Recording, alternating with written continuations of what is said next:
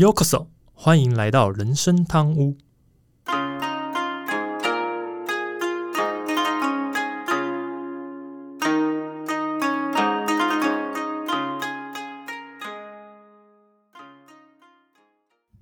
话说今天录音的时候是二月十号，嗯哼，哎，对吗？二月十号。然后这两天蛮 又又是到了那个一年一度比较疲累的时候，就是最近就是那个 NBA 的那个交易大限日嘛。对，然后呢，就因为我说我不是有个 NBA 群嘛，这这个 NBA 群最近人越来越多了，从一开始草创期二三十个，到现在已经快五十个人了。啊，对，身为快五十人的管理员，真的是有一种嗯。这群怎么越来越来越大这样子的感觉，对啊，反正就是因为二月十号的凌晨四点是这一季 NBA 的交易大限期间，不过还好了，我已经算很早放弃睡觉，就我不等我睡觉，对啊，然后那群弟弟们就开始就一直聊天聊聊到凌晨四点，哦，这好疯哦，对，因为真的蛮多消息会在凌晨四点，就是交易截止日之前还会一直传出，就是哪一队跟哪队交易什么之类的这样，嗯。像湖人队今年的交易就几乎换掉一半以上的球员了，几笔就换掉一半以上的球员，所以他们都会等，就是因为他们支持自己的队伍就会想等等看到底还有没有什么交易。像昨天晚上出现的交易应该就有大概八到十笔左右，可大可小啦，有的很大笔交易，有的小笔交易什么之类，所以就是他们会等。然后我就想说，哇，你们好疯啊！我老了，对我真的老了，我没办法这样子。不过就是。也就是一个乐趣，反正一年就一度嘛，因为这个时间点就是这个是 NBA 就等，因为接下来到这季打完之前，原则上球员都不再能交易了，嗯，只能从自由球员签 FA 回来，所以这过程中就会变成说，现在几乎就是大部分百分之八十到九十的阵容是底定，你要打到这一季末了，所以大家通常会在这时候会比较开始注意球队接下来的这个球员的状况，这样对啊，好了，不是不是今天要聊主题，只是说。最近就正是因为这些讯息，有时候会啊，上班突然看到哇，怎么奇怪出现一个特别交易，然后就开始想说，这交易到底为什么什么之类这样子。对啊，不过到今天都结束了，到今天都结束了，总算是可以好好休息一下这样子。对啊，好，那我们就切入正题吧。大家好，我是 Andy，我是阿忠。啊，星期五又到啦，对不对？哎，这个听众平日不知道怎么度过的，就是一般来说啦，就是呃。平日嘛，就讲周一到周五。当然，如果是服务业，就你们的平日可能就真的是所谓假日了啦，因为他们是轮休比较多，排班轮休嘛，所以跟我们讲的比较不一样。那我比较好奇，说大家除了上了一天班觉得累之外啊，有没有尝试看看其他的活动？那我啊，最近除了回家，除了要运动之外，那偶尔也会被我孩子邀请做一个不太一样的事情。虽然这件事情不太会耗费我的体力，但是会很耗费脑力。那阿忠要不要代替听众们猜猜看，这是什么样的一个内容呢？哦，养小孩我懂啊，有经验啊。那陪这个年纪的小孩，大部分真的都是耗体力的事情比较多了，陪运动或陪他玩游戏之类的。但是你要是说耗脑力，这点就应该比较少了。以我的经验来说啊，会耗到脑力的啊，大部分就是帮忙做回家作业。哎，对哦，寒假也快结束了，如果有寒假作业，应该要这时候要赶快赶工了。真的，真的。那不然就是啊，教小孩功课之类的，跟老师出的各种作业缠斗啊，那真的是耗脑力啊，也是很累人的。嗯哼，就是呃，好，我觉得阿忠带讲的是比较现实面的，就 是作业这件事情嘛，对。不过，其实我今天要讲的是，之前我偶尔也会约阿忠一家一起出来做的活动之一。嗯嗯，就是玩桌游哦。对啊，因为我家小朋友最近在我买了几款新的桌游之后啊，都会常常抓着大概晚上可能就做二三十分钟，因为他可能大概九点多就要睡觉，所以他大概就是在他九点多睡觉之前洗完澡之后，他就趁着二三十分钟就会找我玩一些需要动脑但是可以很快结束的桌游。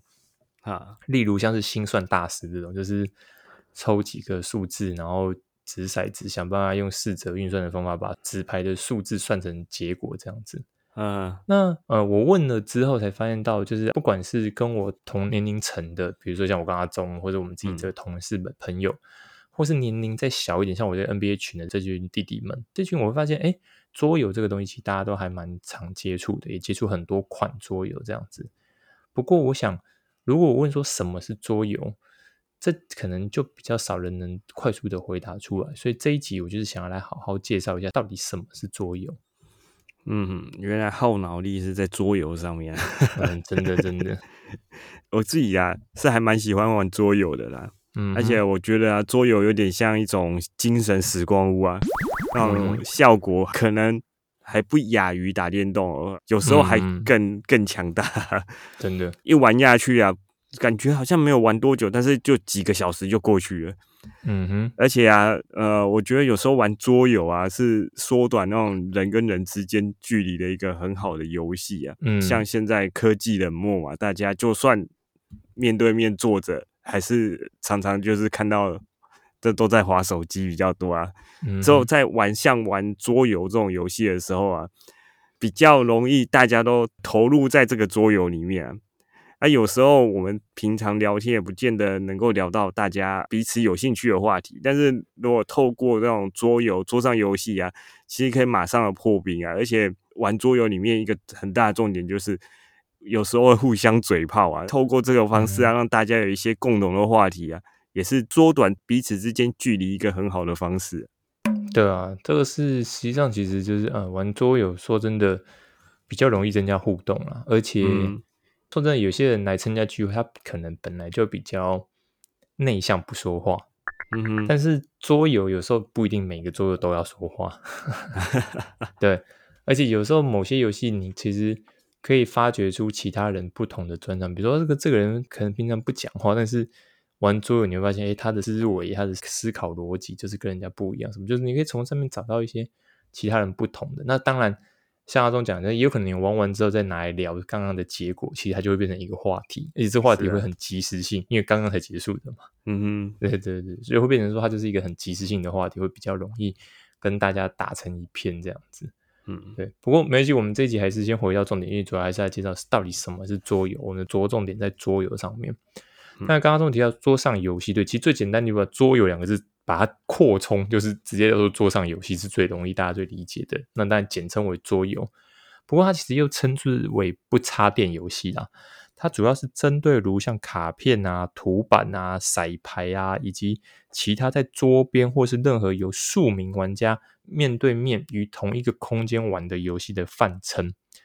多数它会使用图板、纸卡、骰子、微缩模型度像是这个棋子或公仔、筹码、沙漏、绘图、纸笔或是其他特殊情境的道具。那讲了刚讲这么多，Andy 到底可不可以把它有一个更简单的统称？有。其实桌上游戏这个用词，它最简单就是在用来区别必须插电跟使用电子仪器产品才可以玩的电脑游戏、电视游乐器这种不同的做一个分别。最简单的就是做一个分别，就是这样，就是啊，不是插电的这些游戏，原则上大部分都可以数比较像是接近桌游的部分。但是当然还是有一些东西它在例外，比如说有一些不需要任何道具或类型差异，是那运动竞技，比如像体操、舞蹈、武术、电竞这种，还有甚至像漫才。这种你也要排除在外，因为这个不能算桌游，因为它其实是一种特殊的一种的一些活动行为之类的，这些要排除之外，之后才可以被人类或动物视为游戏的娱乐活动。所以讲白了，这个东西一定要先称之为是个游戏。嗯哼，你如果称之为是个运动，就完全不能称之为的桌游了。对对对。两个人在桌上打架，对啊，对你刚讲完，我们家两只猫刚才在旁边打架，有没有？对啊，这就不叫桌游，这叫猫打架。对对对对，所以这个要先讨论，就是说桌游其实它当然只是最简单，不插电，就是它不需要靠任何电子仪器，但它必须是一个游戏，它不可以是一个运动竞技项目。比如说我们两个在武术、舞蹈，这个也不行，这也不属于游戏的范围，所以它必须去定位它是游戏，不插电。甚至大家主要是要面对面在一起玩的，这个才叫做桌游的统称。嗯哼，来听完 Andy 这样解释啊，我相信很多人脑袋里面第一个想法或者第一个浮现的，然后就会说：“哎，是不是像大富翁这一种的？”嗯，对啊，确实是像大富翁这种游戏就算是桌游啊。不过大富翁这类型的桌游啊，只是很多种桌游类型中的其中一种啊。嗯哼，现在能够接触到的桌游的类型啊，其实有很多啊。除了像刚才说大富翁这类的，像是比较有一些主题情境的，嗯哼，其实还有像是考验那种反应技巧的啦，或者有一些是让你要逻辑推理类的啦，嗯哼，还有一些是人际沟通或者是要互相陷害型的那一种，嗯哼，还有一。些是烧脑类的等等，其实各式各样的游游戏都有啊，可以说是哎你想得到的、想不到的类型都有，只要你想玩啊，一定都可以找到自己有兴趣的那种桌游啊。嗯，我这边举几个例子，帮阿聪补充，可能大家会比较快速反应。反应技巧最简单听就是德国心脏病，反应了吧？最常玩的，对对对，反应了嘛？这最这最最反应的。逻辑推理的话，像是狼人杀，哈，是狼人杀应该就是很逻辑推理的游戏了。对，人际沟通这点我倒不知道阿忠在讲的是什么，他自己看有没有的补充，因为人际沟通类型我想不太到。烧脑类的话，有我们家有一款，真的我觉得很烦，很烧脑，就五邦狗，超级烧脑。对，拉密也蛮烧脑的。拉密我觉得逻辑更多，因为它其实是要去知道说你现在手上的牌怎么去跟上面的牌做结合。嗯，五帮狗就真的完全是烧脑而已。对，对，当然人际沟通。我不知道阿忠讲的方法，不过我另外想到一个啦，那个那个什么说书人，好像可以。脑袋里面也是想到这个。对对对对，大概这几类游戏，我自己知道这几款游桌游，大概就是像这些类型的游戏，大概就是阿忠分。当然其实不止啊，还有所谓角色扮演，哈，就是说你今天这题其实是你是什么领主，或者你是什么身为一个角色，你要靠骰骰子能让你知道你接下来做哪一步，这个就是角色扮演的动作，还有经营的。经营的也有像是这个有一些那种什么火车的或是什么区域的那种经营的模式，反正这大概是最常遇到的。其实还有一个是，它应该算反应技巧，就是像那个叠叠乐，其实也是桌游之一嘛。叠叠乐就是抽上去叠叠，这也就是对。所以其实桌游类型真的很多。大富翁是桌游吗？是，但是大富翁只是众多桌游里面的一条分支。嗯对，它并不是桌游的代称。它反而只是桌游里面的一条线而已。但是如果你说啊，玩过大富翁，OK，那没问题，它绝对是玩桌游，就玩过桌游了。对对，你绝对玩过桌游，这没有什么问题。嗯，好，刚介绍这么多，其实主要是先让听众点理解说，嗯，你到底有没有接触过桌游？如果刚才以上这些你都有玩过，或者你玩过一两款，没问题，你其实就是桌游的使用者之一了。不管你爱不爱好，你决定是使用者之一。对，其实我本来后面提到，我可以前面讲。甚至你玩过扑克牌、抽鬼牌都算是桌游啊，扑克牌算是桌游哦，对，桌游之一，对，因为不插电嘛，对啊，嗯嗯，所以这些都是属于桌游类型的啦。好，不过我们还是回到这一集重点，其实桌上游戏这个历史还蛮悠久，为什么？因为可以说是从人类文明开始就有桌上游戏出现，目前似乎追溯到最早是在距今大概五千多年前，也就是公元前三千多年前。在古埃及王朝遗址中间发现的几个棋类游戏之后啊，在两河流域时代到中国商朝，甚至古印度还有希腊的罗马帝国时代，皆有发现传统桌上游戏的历史记录。呃，在西元前三千五百年左右的时候，在那时候古埃及王朝陵墓发现的塞尼特棋，是目前发现最古老的一个游戏。嗯哼。其实桌游出现的时间这么早啊，大家也不用太意外啊。其实像现代人的娱乐啊，真的是五花八门啊，像是看电视啊、打电动啊、滑手机，这些都算是基本的。但是古代人啊，其实在工作之后啊，他们能有的娱乐都很少，除了喝酒、打屁、聊天之外，其实他们也没有什么额外的娱乐项目可以做，所以啊，会出现那种哎同乐的。桌上游戏，我觉得也算是合情合理啊。其实不论在哪个时代啊，人类都会找一些跟同伴一起游玩的活动来做啊。不论是动态的运动，还是像静态的桌游，其实这些都可以促进人际关系这样的活络，而且可以在中间得到一些快乐。在人类的生活里面，其实打发时间真的有时候是还蛮重要的。因为如果你真的没在工作，或者说你像我，可能我们古时候就会讲说，哎，可能大家都要去田里面工作，对。可是你总有一段时间是不知道干嘛的时候，那个如果打发时间就还蛮关键的。嗯，就是休息的时候嘛，你总不可能一直在工作啊。是啊，是啊，是，你总会有一个需要休息的一个时间，这样子。嗯，对啊。不过我们刚刚前面讲的，其实，在古埃及王朝就是三千五百年前，但是在西元前一千五百年前，其实从中国商朝的时候，那时候也出现了一个叫做六博的棋盘游戏。那在西元前六百五十年左右的时候，印度出现了这个恰图兰卡的棋盘游戏。其实对于后代这个棋类游戏，像是中国的象棋、西洋棋、日本象棋、朝鲜象棋等，产生了极大的影响。那西元前五百年左右的时候，它甚至有出现这个佛像游戏列表，提及着图版游戏，其实这部分达到八到十行的部分这样子。到了西元前四百年前左右的时候，围棋已经出现在中国的《左传》记载当中，所以可以想象。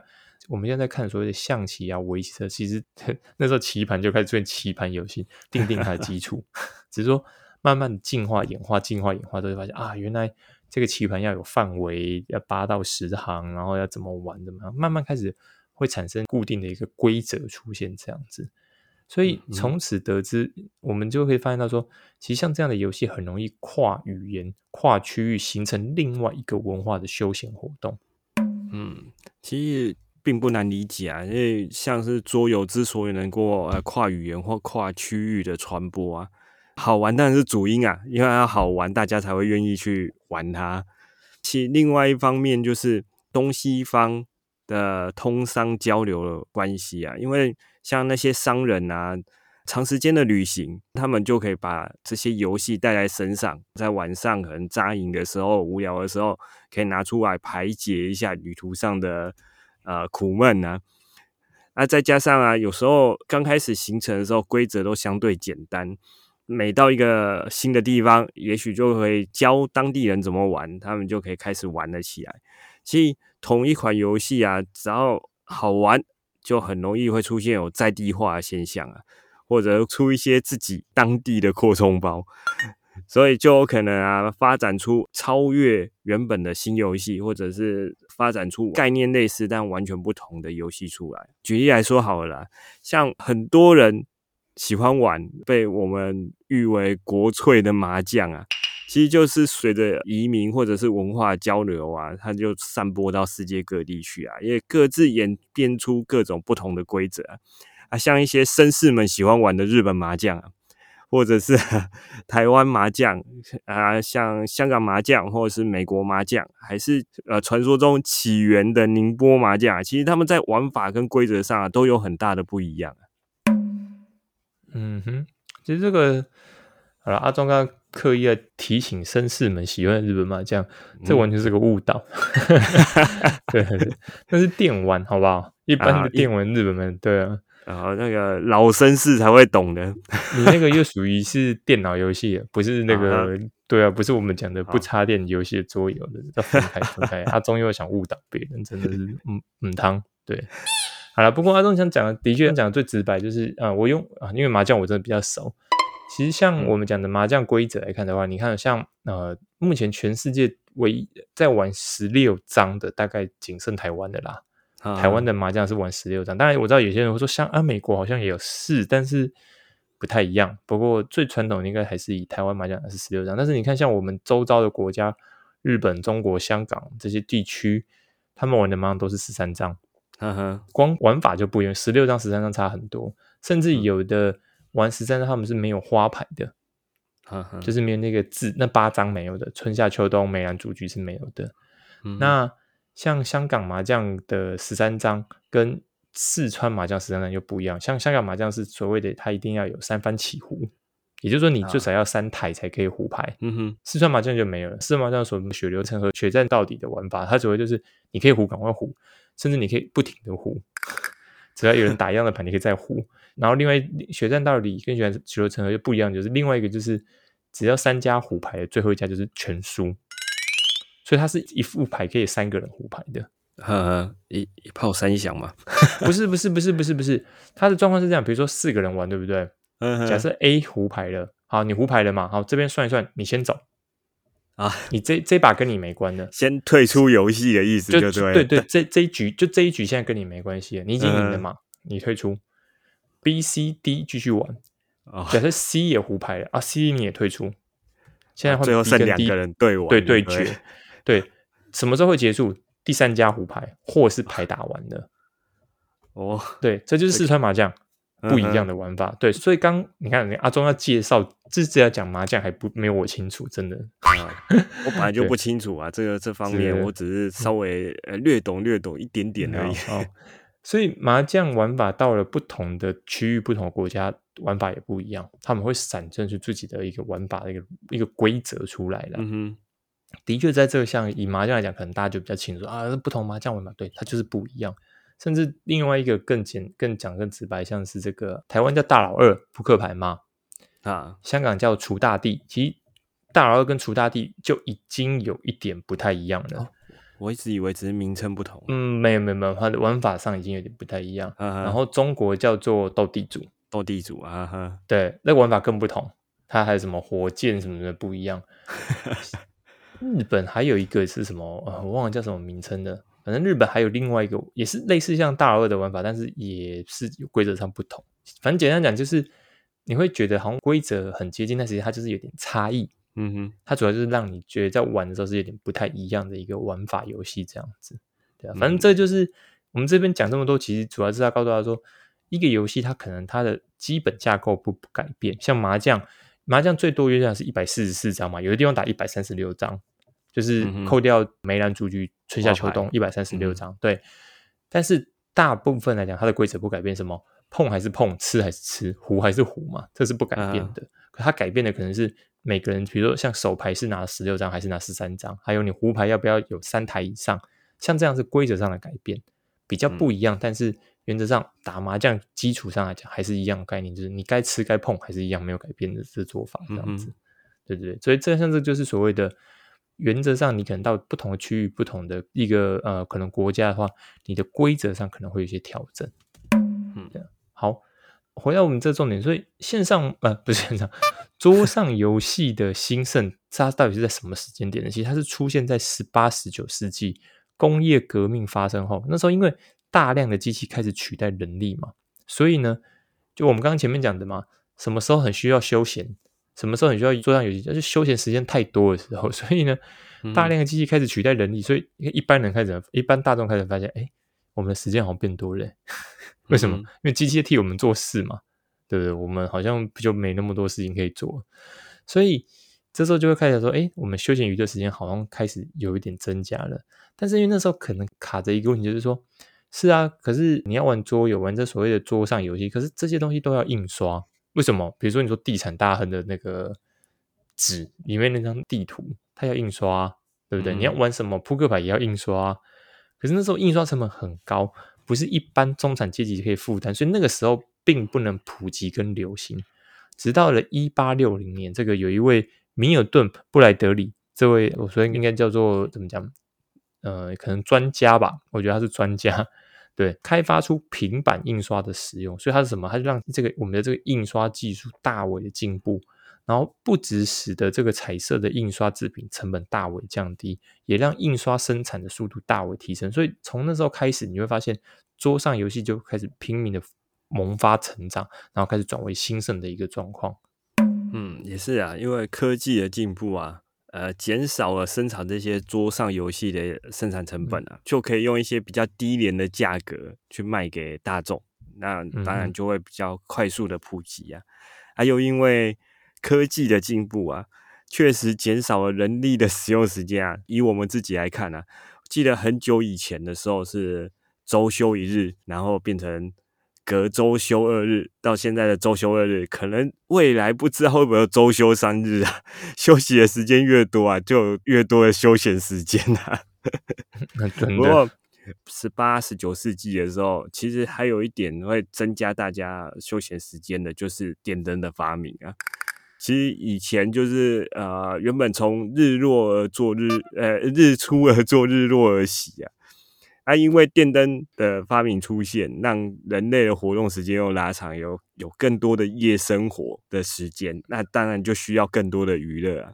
桌上游戏有可能也是会因为这样啊，需求量也有有所增加。嗯哼。这个的确也是啊，反正人类时间越来越多之后，然后如果游戏的开发也越来越快速之后，其实说真的，这就是一个不能讲一拍即合的状态，对不对？大家就说，哎，对我很需要休闲时间。问你，我就问个问题：为什么像现在夜店这么多人要去？因为很多人就觉得我晚上就是闲的。那夜店说我就是可以填补你休闲时间哦，对不对？你可以来玩，类似一样，只是不是每个人都想上夜店。当然我也知道，不是每个人都想去玩桌游，只是说那个时候因为这样的需求增加，所以桌游的部分才慢慢的开始这个扩张。换句话说，其实很多东西都是这样，包含现在大家使用手机跟网络也是啊。难道你你使用手机用网络真的是在每天做什么学术研究吗？或是每天看什么工作吗？我就不相信，很多一定是在逛网拍、看社群、看自己的这个社群软体，对不对？刚才发音要准一点哦，听起来社群软体啊，怎么了吗？对啊，刚才稍微有点偏掉吗？那个社群软体，OK，是对啊，就是大家在看这些东西，所以怎么讲？呃，你也是为了打发自己的时间嘛？是吧？对不对？谁会谁会真的每天看这些软看这些东西，然后就哦，其实我只是为了做研究。我听你在啊，算了，不不不，那个讲那么粗哈，对，一样的意思。那个时候因为还没有网络，可能手机没有还没产生这个时候，所以大家的休闲时间打发是什么？就是靠所谓的桌上游戏，这是很合理的一个状况，对啊。好，那。西元一八四三年左右，其实那时候美国第一个制造的图版游戏《幸福大厦》正式发行。到了西元一八五零年左右，中国的麻将开始兴盛。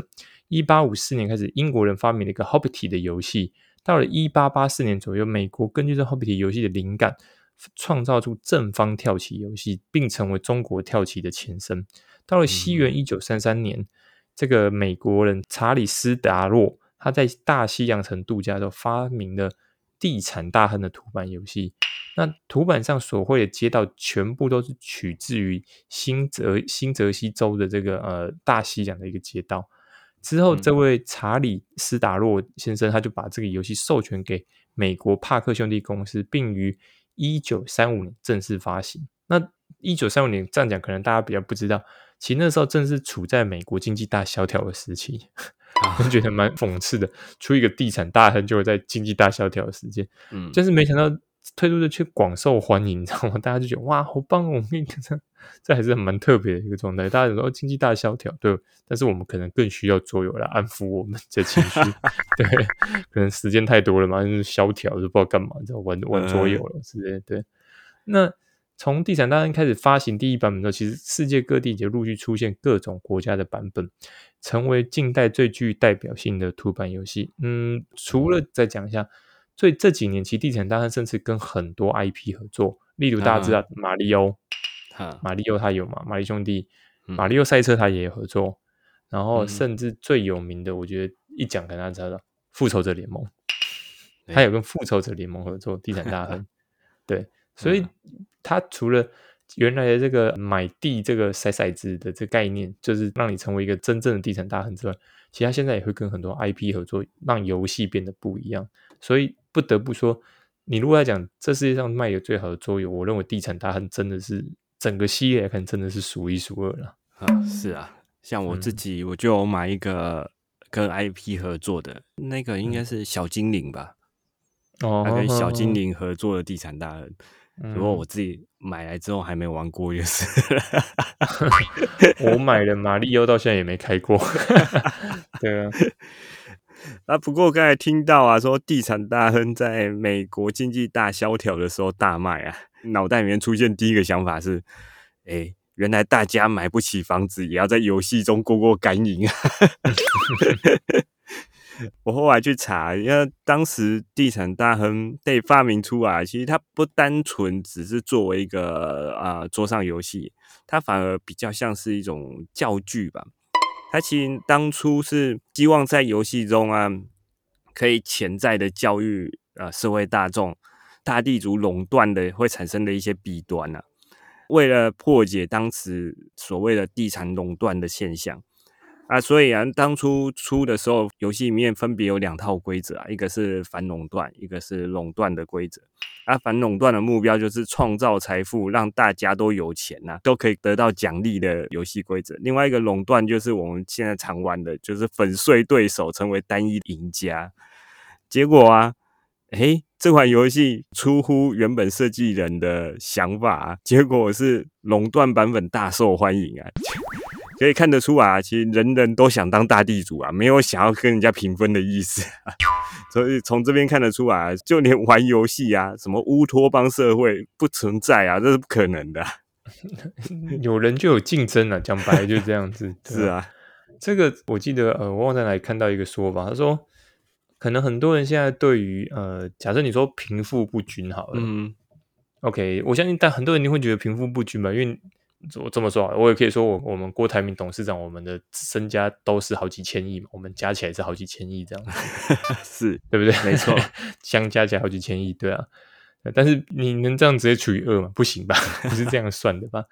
所以贫富不均，我相信大家一定可以讲说这个大家理解。可是我看过一个说法是说，好，就算现在当下，我们从现在这一刻开始哦，你把所有人的金钱全部加总在一起，平分给所有人。嗯，就全世界每一个人好了，大概在短短几十年内，还是会再出现贫富不均的状况。嗯，为什么？因为有能力者，他就是会想办法把其他人钱收在自己身上嘛，是让自己越来越厉害。所以这个说来说话，你要说这叫竞争吗？嗯，我也不能讲竞争，这我必须说，这就是一个人类社会的常态。对啊，是对啊，所以乌托邦，嗯，好吧，真的很蛮难的。对啊。好，不过呃，我们回到还是这几重点啊，就是说，其实这个桌游的类型，像我们刚才前面介绍很多桌游的类型的嘛，还有价格其实也差距蛮多的。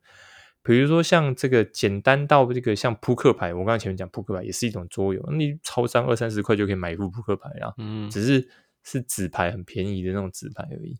那当然你要买的贵一点，其实也有了，也有大概两三千元的桌游，甚至那天我有个 NBA 群的小朋友跟我说。他买过一款桌游是一万多块，我说哇哦，哦，那个 是啊，孔金咩？嗯，对啊，都真的很有钱的。嗯，对。那当然，像特殊版的地产，当然像刚刚我跟阿忠讲那个马里欧的那个地产，其实它也大概两三千块左右的一个桌上游戏这样子啊。当然，桌游它其实也有所谓卡牌、角色扮演、策略或者轻度博弈类型的都有，可以说是包罗万象。而且到现在，到现在哦。其实每一年还是会推出这个，我真的觉得是所谓数不清的桌游，就是每一年都会推出很多新的桌游。嗯，对啊，所以听众其实可以找到自己喜欢的桌游入门来下手，偶尔玩玩游戏放松心情。不是我那天啊，我上个礼拜我有说我去那个参加那个同人展嘛，FF 四十嘛，我就顺便买了一款桌游。其实那个桌游说真的，我个人还没研究它怎么玩。对。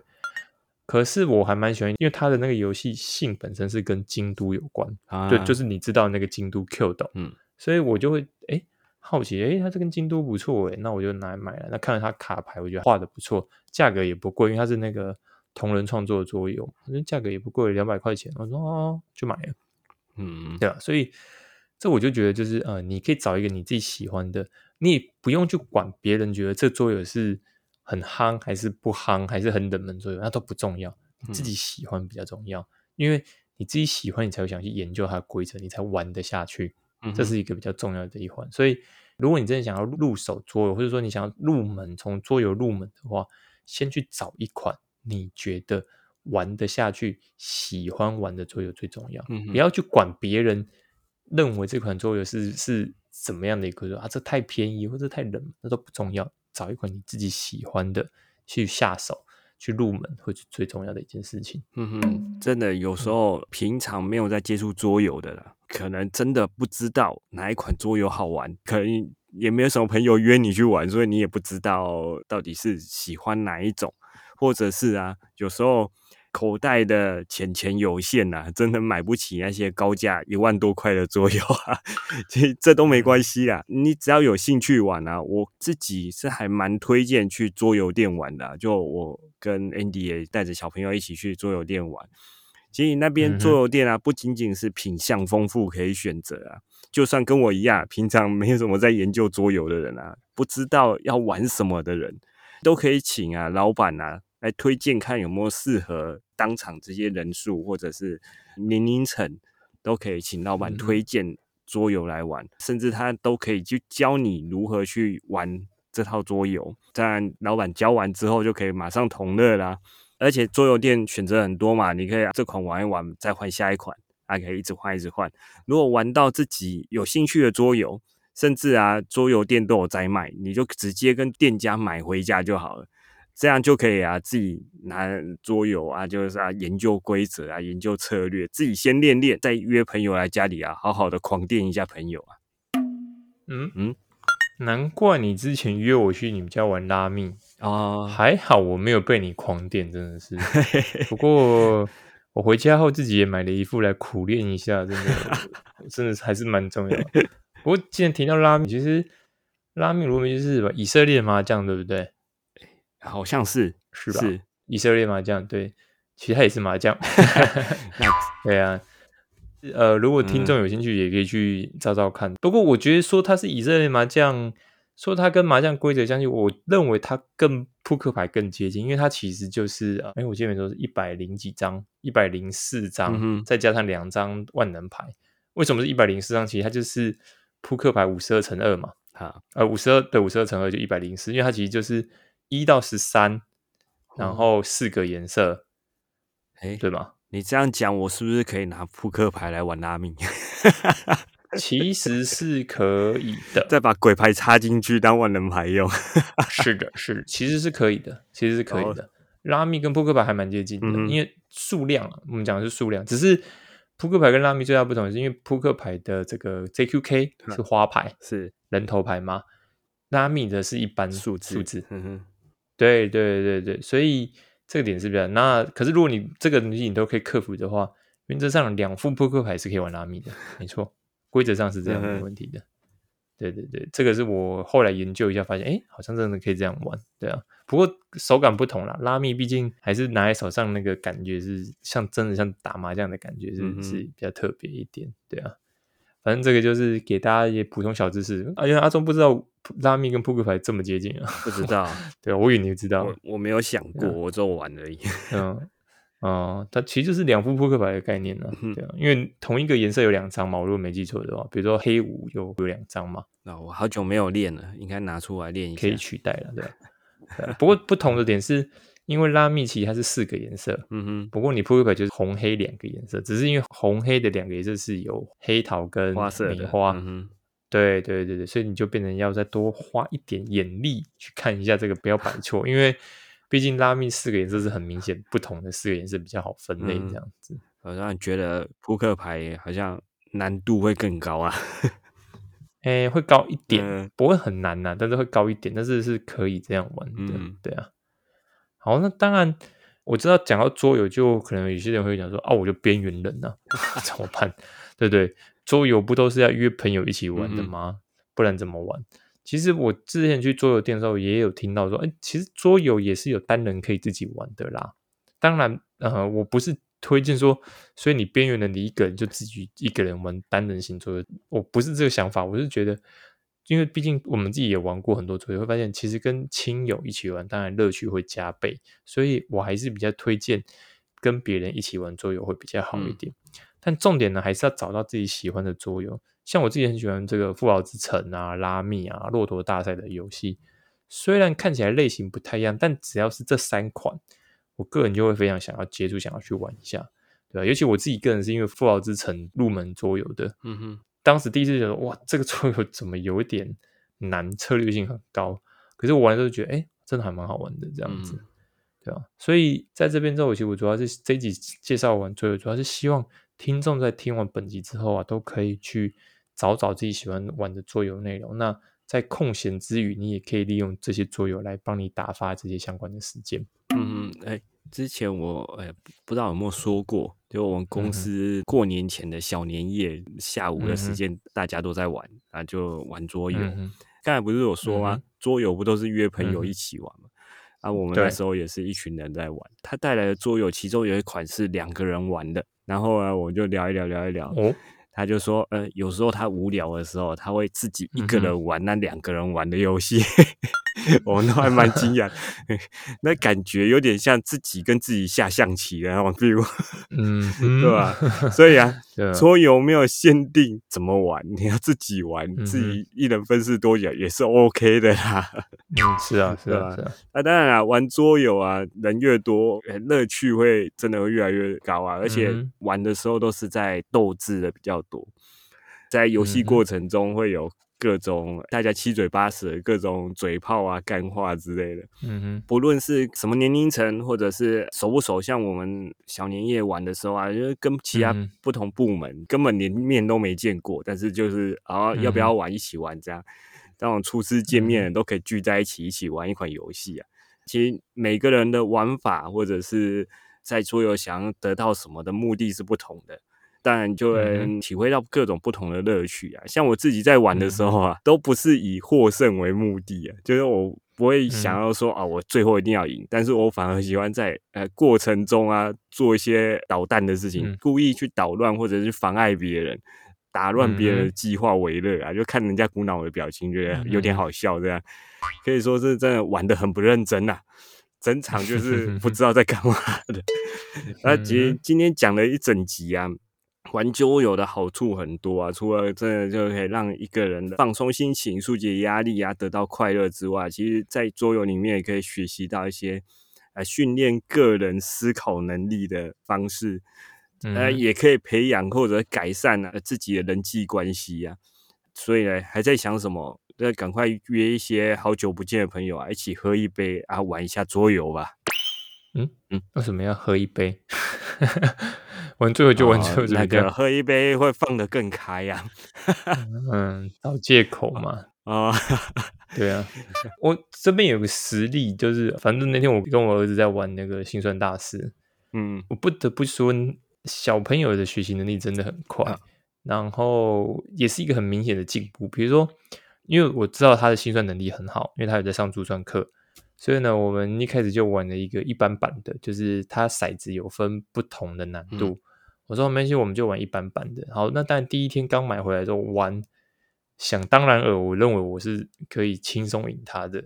呃，也的确，结果上看起来第一天我就很轻松赢他。那我知道我儿子就会觉得啊，你你你怎么都这样赢我什么的，他就反正这些 murmur 嘛这样子。但是到了第二天之后，突然情势完全逆转。我发现我怎么算都算不赢他，他反应超快。但是第二天我们还是有来有往，就是说，因为他变得很厉害了，但是还勉强可以有来玩。第三天我们就说啊，帮我们玩更难，因为他骰子还有一个更难的骰子，我们就开始玩更难的骰子。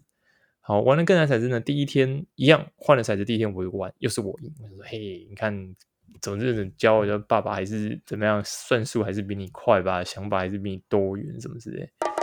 然后后来有一天，我们是出去吃饭，跟亲友吃饭，我们把心算大师带出去，我们就玩。发现哎，不对，玩到最难的骰子，我已经发现他已经完全跟得上我的思考了，啊，跟得上我计算，对吧？所以我刚讲这些这几次，其实在一个礼拜内发生的事情，嗯，就玩了这四五次是一个礼拜内发生。但是我儿子的思考算术能力，信任在这一个礼拜内快速的成长，嗯，拉抬了很多。那你敢说桌游玩只是好玩而已吗？只是打发时间吗？它只是一个无聊的游戏，让你没有半点帮助，只打发时间这样而已吗？嗯哼，不是哦，其实它可以偶尔在某样，你会发现它不一样的。像我就透过心算师发现，哎，我儿子的计算能力怎么突然成长这么快？对 吧？当然也有可能是因为在过程中我示范给他看的就是一些特殊的算法之后，他发现说，哎，原来可以这样算之后。可能开了他什么一个开关，是吗？对他而言，他觉得说啊，原来这样也可以哦，他就会更学会这些快速的一个逻辑的一个方式，所以他就加快他的思考，然后造成了他后来其实可以快速追上我的这个计算能力。那所以我现在说真的，跟他玩先生大师，我已经不再能轻松玩了。本来想说轻松玩的，轻松玩，我想我没有，现在要认真玩了，要很认真，要很认真，不是认很认真，认真玩，可能要出一些尖招啊。呃，这倒没有，倒没有，跟儿子是不需要，对对，只是就是会要很认真的去玩这件事情，所以就必须说，呃，桌游不是单纯是游戏，它偶尔也是会增加一些你特殊的一些可能你没有想到，包括观察力也好。推理能力也好，甚至计算能力也好，或者什么的，或许你可以在桌游的游戏之中找到你自己的喜好，甚至你会发现说，哎，你好像可能以前你没想过，觉得这个动作是你也蛮厉害的，那你可以去发挥这个专长，甚至是找到你的怎么讲？我们之前聊的嘛，你的被动收入，你的第二事业嘛，被动收入，也许你可以找得到，这也不一定啊。反正希望这一集介绍桌游之后，大家可以更融入、更多的投入到桌游的这个领域里面。嗯，好，今天节目差不多到这边啦，我是 Andy，我是阿忠。呃，如果你还有任何想要跟我们分享或讨论，都欢迎透过主页资讯里面有个活客网站连接信箱、粉丝 IG 私讯留言给我们哦。另外，目前开放小赞助，听众如果喜欢我们节目，也希望您赞助、人证贪污，让 Andy 和阿忠能够做出更多优质内容。如果使用一波拍的听众，请您不吝给我们评价，让我们给大家鼓励。好的，我们下周见，拜拜，拜拜。